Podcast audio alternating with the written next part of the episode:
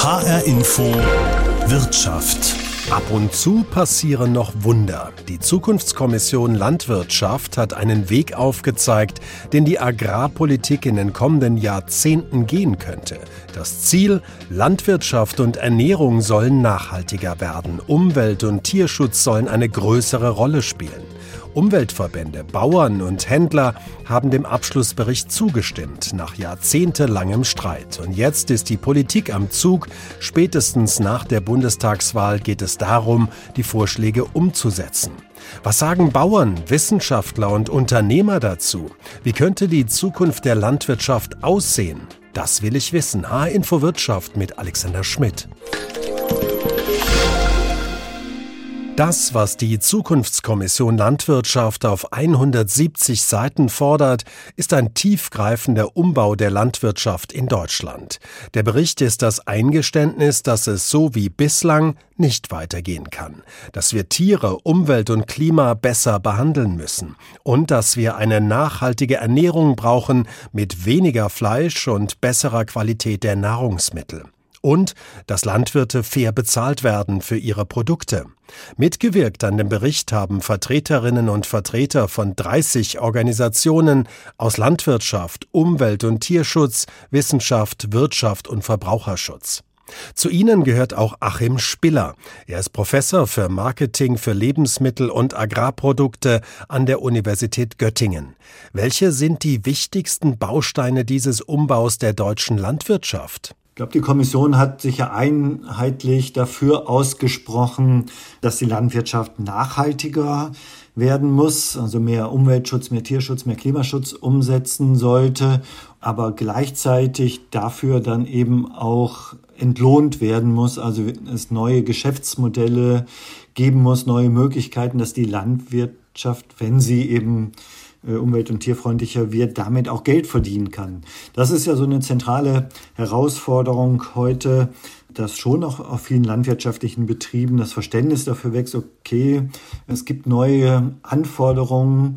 Nehmen Sie das Beispiel Tierschutz, dass die Menschen heute anders zum Tier stehen, anderes Mensch-Tier-Verhältnis haben, Tierschutz wichtiger geworden ist.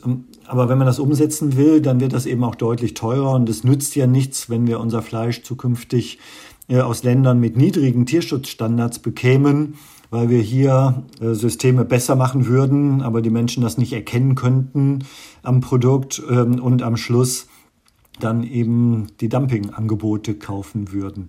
Wenn man mit Landwirten spricht, mit Händlern, mit Verbraucherschützern, dann sind es immer die anderen in Deutschland. Warum können wir uns nicht eingestehen, dass Bauern ein Kilo Schweinefleisch zum Beispiel dauerhaft nicht für 1,48 Euro oder ein Liter Milch nicht für 32 Cent verkaufen können und davon existieren können? Warum fällt uns das als Gesellschaft so schwer? Ja, wir kommen aus einer Situation, wo die Landwirtschaft über Jahrzehnte immer produktiver geworden ist. Wir haben ja hohen technischen Fortschritt. Wir haben heute landwirtschaftliche Arbeitsplätze, die im Hinblick auf die Kapitalintensität, also wie viel Geld steckt sozusagen in dem Arbeitsplatz, wie viel Technik steckt da drin, teurer sind als fast alle Industriearbeitsplätze durch die modernen Mähdrescher und Co.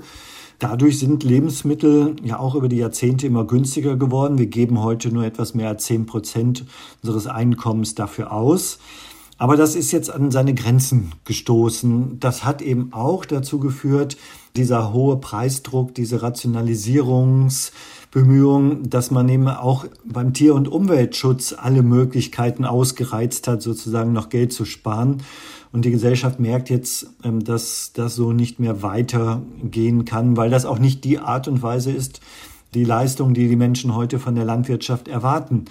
Und dann wenden sie sich sonst zum Teil ab. Wir sehen das an den steigenden Vegetarier- und Veganerzahlen. Wenn ich Landwirte jetzt zu mehr Tierwohl und mehr Umweltschutz verpflichte, kostet das ja Geld. Wir haben schon darüber gesprochen. Die meisten von ihnen kommen finanziell ja gerade so über die Runden. Wer soll dann den Umbau der Landwirtschaft letzten Endes bezahlen?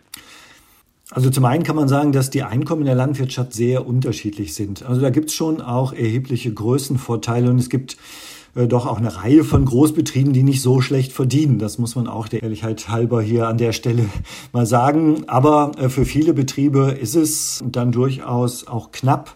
Und da können diese Umweltschutz- und Tierschutzleistungen nicht einfach so aus dem Bestand erfolgen. Das können sie nicht aus eigenem äh, Kapital finanzieren.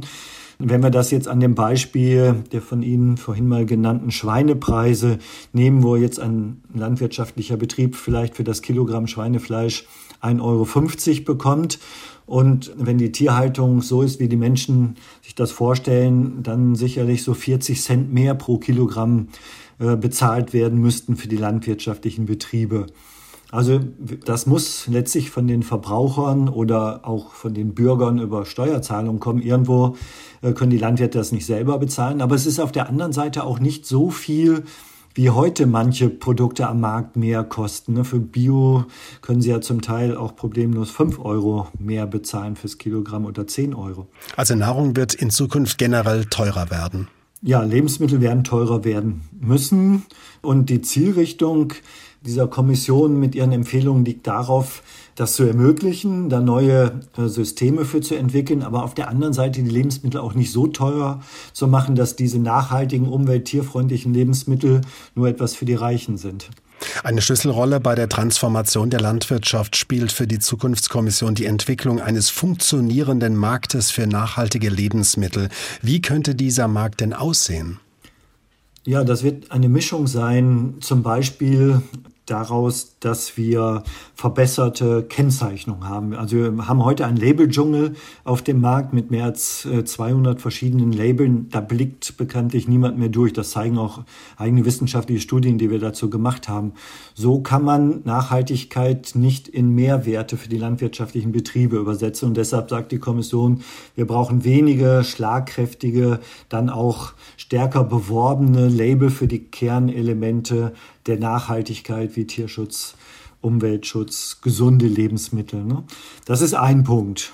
Ein zweiter Punkt wäre, dass wir dann auch über Steuerzahlungen, zum Beispiel beim Tierwohl, dass der Staat einen Aufschlag für die Produkte an der Ladentheke sozusagen erhebt mit einer Steuer, mit einer Abgabe. Also einer dann, sogenannten Tierwohlabgabe? Genau, so einer Tierwohlabgabe und dieses Geld dann zielgerichtet an die landwirtschaftlichen Betriebe weitergegeben wird, die dann eben den Tierschutz erhöhen. Und ein drittes wäre, dass man auch neue äh, Formen von Geschäftsmodellen entwickelt, zum Beispiel im Klimaschutz, dass landwirtschaftliche Betriebe die Moorböden wieder vernässen, was ganz wichtig ist für den Klimaschutz, wo Moore früher trockengelegt wurden, die müssten jetzt wieder vernässt werden, um viel Treibhausgasemissionen einzusparen dass sie das aus den Klimaschutzgeldern bezahlt bekommen, dass sie vielleicht dann auch noch da eine Solaranlage draufsetzen dürfen und dadurch Möglichkeiten haben, eben auch neue Geschäftsmodelle zu entwickeln.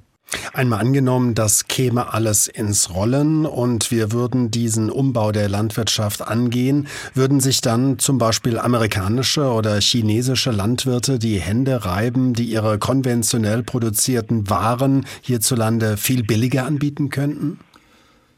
Es gibt ja jetzt schon interessante Entwicklungen. Wir haben das vor ein paar Tagen gesehen, dass Aldi und Rewe gesagt haben, bis zum Jahr 2030 wollen sie nicht tierfreundliche Haltungssysteme komplett aus den Regalen rausnehmen. Ne, das sind ja dann Möglichkeiten, wie man ein solches Tierschutzdumping verhindern kann, hier durch die großen Handelsunternehmen.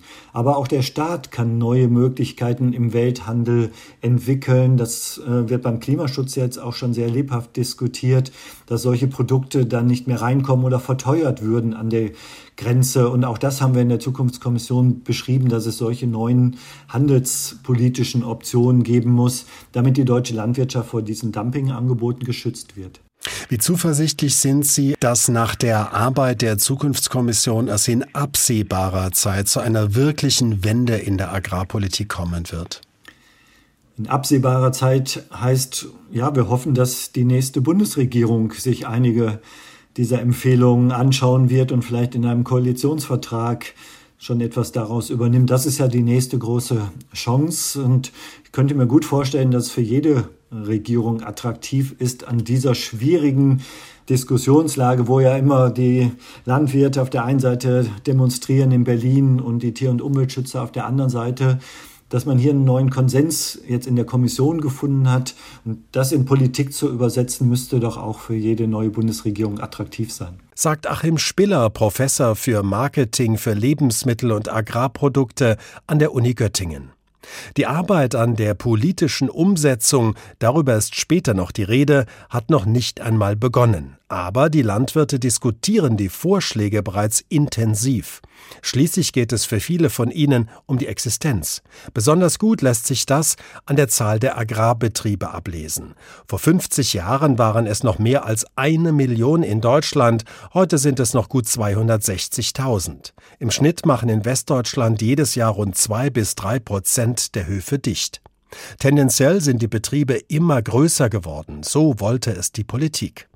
Marco Hepp bewirtschaftet in dritter Generation den Wirtshäuser Hof in Hünfelden. Rund um das Wohnhaus seiner Familie verteilen sich die Ställe, die teils von seinem Vater, teils von ihm gebaut wurden.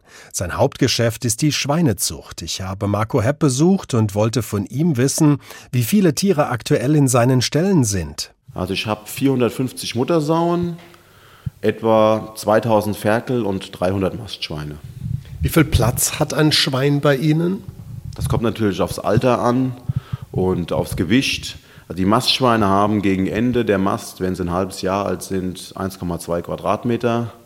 Die Sauen haben eigentlich immer zweieinhalb Quadratmeter pro Tier und die Ferkel zwischen 0,4 und 0,6. Man muss aber wissen, dass sie nie alleine gehalten werden, sondern immer mit Artgenossen, Artgenossinnen in der Gruppe laufen. Die Zukunftskommission Landwirtschaft macht sich ja unter anderem für das Tierwohl stark. Bei Ihnen hieß das ja möglicherweise dann in Zukunft fünf statt drei Quadratmeter pro Sau. Welche Folgen hätte das ganz konkret für Ihren Betrieb? Also die Folgen sind schon da. Die Tierschutz-Nutztierhaltungsverordnung wurde ja überarbeitet und wir haben deswegen schon in wenigen Jahren die Auflage für einen Teil der Sauen, den Platz zu verdoppeln. Und die Folgen sind ganz klar wirtschaftlicher und arbeitswirtschaftlicher Natur. Wir haben mehr Arbeit und höhere Kosten und müssen jetzt überlegen, wie wir das mit den Marktpreisen übereinbekommen. Was heißt das dann konkret? Sie müssen neue Ställe bauen oder Sie haben weniger Tiere, ne? Korrekt. In unserem Falle wäre es fatal, weil es hier nur um einen kleinen Stallbereich geht, deswegen die gesamte Herde abzustocken. Deswegen werden wir investieren müssen. Und es ist ja im Moment noch nicht so absehbar, was die Baukosten machen, aber die Größenordnung dürfte auf jeden Fall jenseits der 100.000 Euro liegen, die ich hier zusätzlich investieren muss. Ist das für Sie als familiengeführtes Unternehmen machbar oder führt das einem an eine Grenze? Mittlerweile geht das schon an die Grenze, besonders wenn man weiß, dass wir ja einen, einen, Preiseinbruch durch die afrikanische Schweinepest und durch die Corona-Pandemie und die Schlachthofschließungen erlitten haben, dann ist es im Moment wirtschaftlich angespannt, die Situation. In der Vergangenheit war es immer so, dass diese Investitionen ja für alle Marktteilnehmer gelten und dadurch am Preis letztlich eine Anpassung erfolgt und diese Investitionen bezahlt werden. Aktuell sind es aber, handelt es sich um nationale Alleingänge und deswegen wird sich zeigen, ob der Preis dann wirklich auch aufwärts geht, wenn wir höhere Kosten auferlegt bekommen. Bekommen Sie als Landwirt staatliche Förderung? Ist das ein wichtiger Posten für Ihren Betrieb? Ja gut, es gibt ja zum einen die Flächenprämie, die bezahlt wird. Ne? Wir haben 110 Hektar Ackerbau. Da bekommen wir natürlich jährlich unsere Flächenprämie, die jetzt ja aber in der neuen Förderperiode auch deutlich absinken wird. Und zum anderen sind meine Stallungen, die ich also in den letzten 20 Jahren errichtet habe, alle gefördert von Bund, Land und EU mit je nachdem, wie die Förderung abgelaufen ist, in welcher Förderperiode das war, zwischen 30 und 40 Prozent der Nettobaukosten. Was geschieht mit Ihren Schweinen? Ziehen Sie die alle groß bis zur Schlachtung oder verkaufen Sie die? Erklären Sie uns das mal. Bei uns kommen im Jahr etwa 12.000 Ferkel zur Welt und 1.000 von denen vermarkte ich selbst an Metzger. Dafür habe ich diesen Maststall mit 300 Tieren. Und die restlichen 11.000, die verkaufe ich an andere landwirtschaftliche Betriebe, die dann wiederum nur Schweinemast machen, die also auch dann aufziehen und dann an Metzger oder Schlachthöfe verkaufen. So ein Schlachtgewicht bei einem Schwein liegt so bei ungefähr 120 Kilo. Wenn Sie das jetzt zum Schlachthof bringen, wie viel Geld bekommen Sie als Landwirt davon? Im Moment sind das etwa 140 Euro plus Steuer pro Tier, die wir bekommen für dieses 120 Kilo Schwein. Wenn man jetzt betriebswirtschaftlich das schaut, was haben Sie in so ein Schwein, in so ein 140 Euro Schwein investiert dann als Landwirt? Sie rechnen sich das ja vermutlich aus, ne? Das muss man leider sagen, dass es bei den momentanen Futterkosten, die ich jetzt habe, wohl 150 Euro sind. Ne? Und dass ich da 10 Euro drauflege, das funktioniert natürlich nur, wenn man relativ kurzfristig auch wieder mit höheren Preisen rechnen kann. Auf Dauer können wir das nicht leisten. Die Schweine brauchen Futter. Sie bauen, Sie haben es gesagt, auf 110 Hektar Ackerland bauen Sie Ihr Getreide an. Reicht das für Ihre Schweine? Müssen Sie zukaufen? Wie sieht da Ihr Modell aus? Ich kann ja nicht nur Getreide anbauen. Ich habe eine viergliedrige Fruchtfolge und baue auch Raps als Blattfrucht an. Der wird verkauft, ein Viertel der Fläche ist damit bestellt und mit dem Erlös kaufe ich noch Futtergetreide zu, sodass ich dann noch etwa 200 Tonnen Futtergetreide, 250 Tonnen zukaufen muss. Und natürlich auch das Eiweißfutter und das Mineralfutter. Das wird auch zugekauft. Eine Zuchtsau produziert pro Jahr etwa vier Kubikmeter Gülle. Die kann man für die Herstellung von Biogas nutzen. Man kann sie verkaufen oder man düngt seine Felder oder Grünflächen damit. Doch Gülle verunreinigt ja auch unser Wasser. Was geschieht mit der Gülle auf Ihrem Hof? Die Gülle wird auf dem Acker ausgebracht, auf unserem Acker oder auch auf dem Acker von Nachbarbetrieben. Wir sind hier ein sehr tierarmer Standort. Außer mein Betrieb sind nur sehr wenige kleine Tierhalter äh, in der Nähe.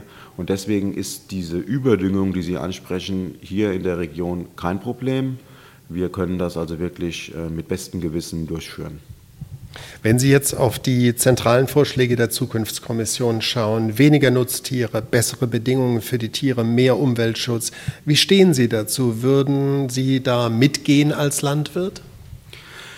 Ich bin schon ein bisschen kritisch, was die Aussagen oder dieser Grundtenor dieses Abschlussberichtes der, der Zukunftskommission angeht, weil man das so ein bisschen rauslesen kann, dass die Landwirtschaft, wie wir, wie ich sie jetzt betreibe, per se umweltschädlich sein soll.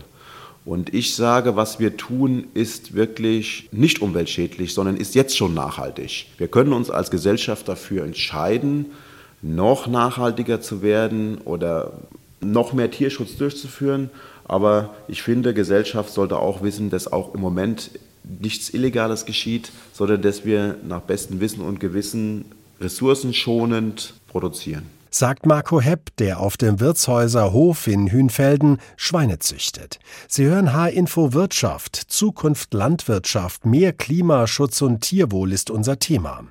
Zehn Prozent der rund 260.000 landwirtschaftlichen Betriebe in Deutschland sind inzwischen Ökobetriebe. Der Dottenfelder Hof vor den Toren Bad Vilbels gehört zu ihnen.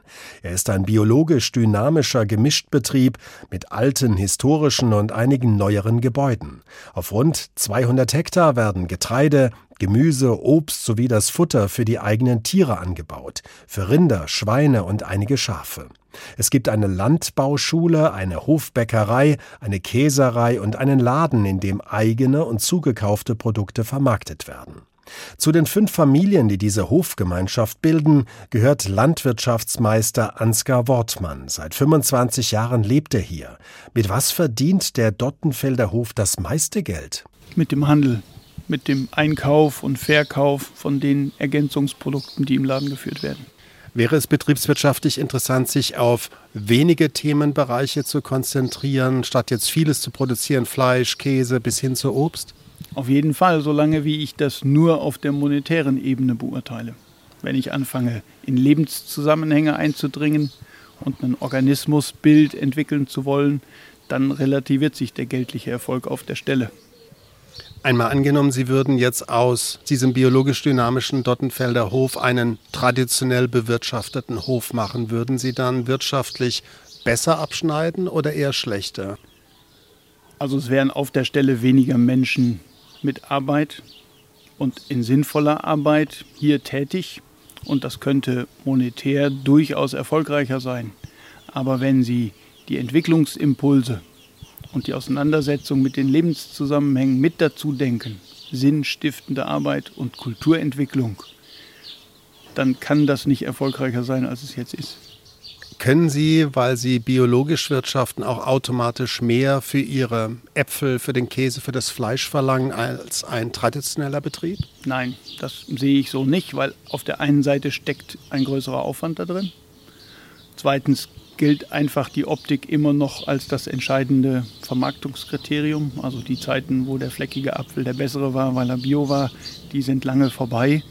Die Zukunftskommission Landwirtschaft sagt, weniger Nutztiere, mehr Tierwohl, mehr Umwelt- und Gewässerschutz. Wäre das für Sie machbar oder machen Sie es bereits schon so? Also ich bin so frech zu behaupten, das sind Grundthemen in der Organismusgestaltung, den landwirtschaftlichen Betrieb eben so anzuschauen, dass er ein Ganzes ist mit dem Anteil von Hecken, mit der Landschaftsgestaltung, mit der Einrichtung der Fruchtfolge, mit dem Verhältnis von Tierzahl zu Fläche, zu den selbstproduzierten Futtermitteln. Da bekommen Sie etwas, was als Ganzes wirkungsvoll ist. Und insofern freue ich mich darüber, dass die Zukunftskommission Landwirtschaft das begriffen hat oder aufgefasst hat und zumindest in ihren theoretischen Beschreibungen diese Bilder umsetzt. Was fehlt Ihnen an diesen Vorschlägen? Den wesentlichen Punkt sehe ich in dem Unterschied, dass man einen Kreislauf denken kann. Das ist die mechanische Abfolge, der mechanische Übergang von einem Punkt zum nächsten Punkt mit bestimmten Regelschrauben. Und ich sehe eben deutlich unterschieden davon einen Organismus. Das ist ein lebendiges System, das Fruchtbarkeit, Entwicklung und Fortführung aus sich selbst heraus gebührt. Das klingt sehr abstrakt. Also wir alle sehen es ja mittlerweile als modern an, in Kreisläufen zu denken. Aber das reicht Ihnen nicht. Was unterscheidet quasi dieser Kreislaufgedanke von dem, was Sie anstreben? Sie können jeden Organismus nehmen, können ihn töten, das Leben entfernen und kommen zu Kreisläufen. Aber bisher schafft es die Menschheit nicht, diesen Prozess umzukehren. Das ist der wesentliche Unterschied. Sie können aus einem Kreislauf kein Leben gebären. Und wenn das Leben weg ist, dann ist es weg. Das können wir Menschen bisher nicht wieder hinzufügen. Und damit Landwirtschaft fruchtbar ist, ist das Leben unabdingbar. Lebendige Böden, fruchtbare, lebendige Tiere. Die EU-Landwirtschaft bevorzugt, vereinfacht gesagt, große Höfe und benachteiligt kleine bei der Förderung. Wird auch der Dottenfelder Hof bezuschusst? Selbstverständlich beantragen auch wir die Agrarförderung, inzwischen auch mit sehr differenzierten Programmen.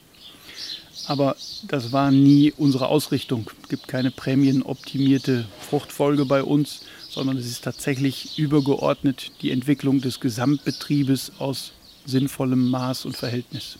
Geht ökologische Landwirtschaft eher ohne Zuschüsse als traditionelle Landwirtschaft oder sind das einfach andere Töpfe, wie Sie gesagt haben? Das muss man differenzieren. Für den Dottenfelder Hof geht das auch ohne Zuschüsse, weil die Zuschüsse auf direktem Wege fließen durch die Unterstützung von Menschen. Für die Mehrzahl der Betriebe sind diese Zuschüsse existenziell und je differenzierter und je stärker wertschätzend sie eben verteilt werden, umso gesünder ist das für die Entwicklung der Landwirtschaft. Als Krux bei dem Thema Zukunft der Landwirtschaft wird uns von den Lobbyisten ja stets gesagt, die Verbraucher wollten eine hohe Lebensmittelqualität, aber nichts dafür bezahlen. Haben Sie diese Erfahrung hier in Bad Vilbel auch gemacht, dass die Verbraucher knauserig sind? Das ist Quatsch. An der Stelle, wo Menschen miteinander ins Gespräch kommen, ist der Preis nicht mehr das entscheidende Argument. Und Sie können in den Laden gehen. Sie werden dort höhere Preise als im Umfeld finden. Aber es ist immer noch möglich, aus dem Durchschnittseinkommen einen sinnvollen Warenkorb auch auf der Grundlage biologischer Lebensmittel zusammenzustellen. Sagt Ansgar Wortmann, Landwirtschaftsmeister auf dem Dottenfelder Hof, einem Biolandwirtschaftsbetrieb in Bad Vilbel. Wenn Menschen zusammenkommen, ist der Preis nicht mehr das entscheidende Argument, sagt er. Bei den Diskussionen über die Zukunft der Landwirtschaft, die uns in den kommenden Jahren begleiten werden, wird es immer wieder um den Preis gehen. Den Preis von Arbeit, Boden, Tieren und den Preis von Lebensmitteln. Und spätestens da kommen wir Verbraucher ins Spiel, die vermutlich den Großteil dieser Umbaukosten der Landwirtschaft bezahlen müssen. Christian von Bötticher hat lange als CDU-Politiker gearbeitet, unter anderem als Landwirtschaftsminister in Schleswig-Holstein. Heute ist er Chef des Müsli-Herstellers Peter Köln und Vorsitzender der Bundesvereinigung der deutschen Ernährungsindustrie. Von ihm wollte ich wissen, wie groß die Gefahr ist, dass die Vorschläge, die die Zukunftskommission Landwirtschaft präsentiert hat, nach der Bundestagswahl zerredet werden, wir also wieder hinter den Kompromiss zurückfallen. Naja, erstmal gibt es einen großen Druck auf die Politik. Alle haben gewusst, dass sollte es zu Verhandlungen kommen zwischen, ich sag mal, Schwarz und Grün, dass dann die Frage der Landwirtschaft, wie geht es weiter, wie macht, gestaltet man Landwirtschaft klimaneutral, dass einer der größten Steine ist, die aus dem Weg geräumt werden müssen. Und mein Eindruck war ein Stück weit, dass das Bundeskanzleramt und die Bundeskanzlerin das frühzeitig gesehen haben und auch ein Stück versucht haben, diese sehr, sehr komplizierte und hochgradig strittige zwischen den Parteien befasste Frage dann versucht haben abzuräumen. Insofern glaube ich schon, dass darin auch ein Musterplan liegen kann für eine neue Regierung, dieses schwierige Thema zukunftsgerecht zu gestalten. Wir Bürger erleben ja seit vielen Jahren einen Streit zwischen Herstellern und Händlern. Die einen sagen, ihr zahlt uns für unsere Produkte viel zu wenig, die anderen sagen, die Verbraucher wollten es günstig, der Wettbewerb lasse höhere Preise gar nicht zu. Dieser Streit ist ja bis heute auch nach der Arbeit der Zukunftskommission ungelöst. Ja, das ist er. Darauf habe ich auch deutlich in der Kommission immer wieder hingewiesen, dass die Frage nämlich, wie verteilen sich eigentlich mehr Kosten, die wir wollen, wo wir sagen, Produktion muss auch ein Stück mehr Geld erzielen. Wenn sie aufwendiger wird, wenn sie Tierwohl beachtet, wenn sie die Umwelt schont, dann werden viele Dinge teurer. Wie verteilen wir eigentlich diese höheren Kosten am Ende in der Wertschöpfungskette, aber eben auch bis hin zum Verbraucher? Und da ist es einfach so, das steht auch im Papier drin, dass wir eine Aufteilung haben. Rund 240.000 Landwirte stehen 6.600 Verarbeitungsbetrieben gegenüber und die wieder am Ende vier sehr großen Handelskonzernen. So, das ist ein Nadelöhr. Das aufzudrüsseln, da eine Lösung für zu finden, ist ein bisschen die Quadratur des Kreises. Da hat sich, gebe ich zu, auch die Zukunftskommission schwer getan richtig den durchschlagenden Einlösungsweg, den gibt es in dieser Frage wohl auch nicht. Sie vertreten die Ernährungsindustrie, die sich ja intensiv mit dem Megatrend Nachhaltigkeit und Bio auseinandersetzt. Welchen Beitrag liefern Ihre Mitgliedsunternehmen, dass diese Transformation der Landwirtschaft gelingt? Also ich glaube einen ganz wichtigen. Sie müssen sich nur mal angucken, wie viele, gerade die Markenunternehmen, wie viele Markenunternehmen sich auf den Weg gemacht haben, um sich Nachhaltigkeitszertifikate bzw. zu holen oder zertifizieren zu lassen. Und zusätzlich spielt bei uns Bio eine riesengroße Rolle. Aber ich sage auch ganz deutlich, dass der Treiber hinter diesen Effekten am Ende in einem Markt auch immer der Verbraucher sein muss. Wenn wir am Ende 25 Prozent äh, Bio in der Fläche haben, wie sich die Europäische Kommission das vorstellt, aber ich habe keine Verbraucher, die bereit sind, in dem Maße auch mehr Geld für Bio zu bezahlen, wird es auch Bio schwer haben. Denn wenn ich 25 Prozent in der Erzeugung Bio habe, aber ich habe gar nicht so viele Menschen, die Bio abnehmen, bekommt am Ende der Markt wieder ein Problem, denn dann bin ich wieder mittendrin in einem Preiskampf, das es immer gibt bei einem Überangebot. Am Ende muss der Verbraucher das durch einen Kauf auch irgendwo honorieren, davon sind wir abhängig sagt Christian von Bötticher, Chef des Müsliherstellers Peter Köln und Vorsitzender der Bundesvereinigung der deutschen Ernährungsindustrie, der auch Mitglied der Zukunftskommission Landwirtschaft war. Am Ende muss der Verbraucher einer Landwirtschaft, die mehr auf Tierwohl und Tierschutz bedacht ist, auch die Produkte abkaufen, sagte er. Verbraucher, Landwirte, Lebensmittelhändler und Politiker werden in den kommenden Jahren also entscheiden, ob der Umbau der Landwirtschaft kommt und ob er gelingt, so wie die Zukunftskommission es vorgeschlagen hat. H-Info Wirtschaft gibt es jede Woche neu als Podcast auf Ihrem Smartphone und Sie finden ihn unter anderem in der ARD Audiothek. Mein Name ist Alexander Schmidt.